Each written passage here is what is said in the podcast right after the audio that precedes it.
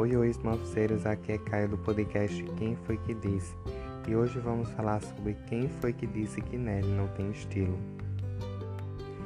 Muitas vezes nos deparamos com opiniões e conceitos totalmente diferentes dos nossos e que muitas vezes é fácil respeitar, acolher a opinião e até mesmo permanecer calado.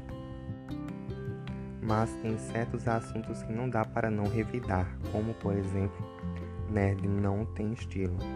Na verdade, acho que nerd é uma palavra discriminatória, não quanto ao seu significado do dicionário, mas por ter raízes da cultura, da exclusão e do cancelamento.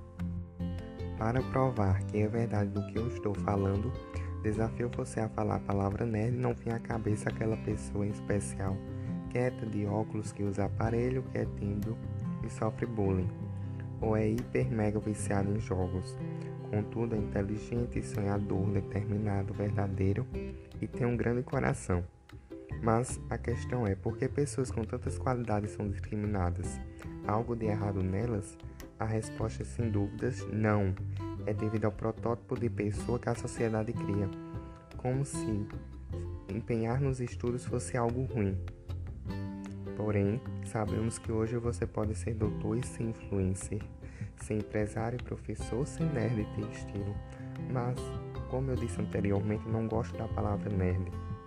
Gosto da palavra inteligente, dedicado, estudioso, pois são palavras que definem a pessoa, mas evita trazer uma interpretação discriminatória.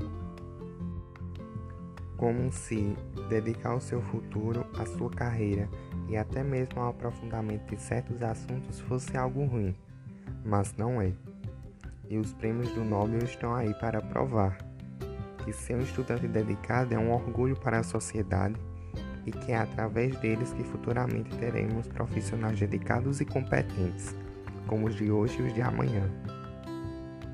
Estamos a todo tempo sendo perseguidos pelos padrões, mas me veio a dúvida: os padrões nos perseguem ou nós que deixamos ser perseguidos? E está terminando mais um podcast Quem Foi Que Disse Que Neve Não Tem Estilo. Espero que tenham gostado. Não se esqueça de compartilhar, curtir e me marcar nas redes sociais.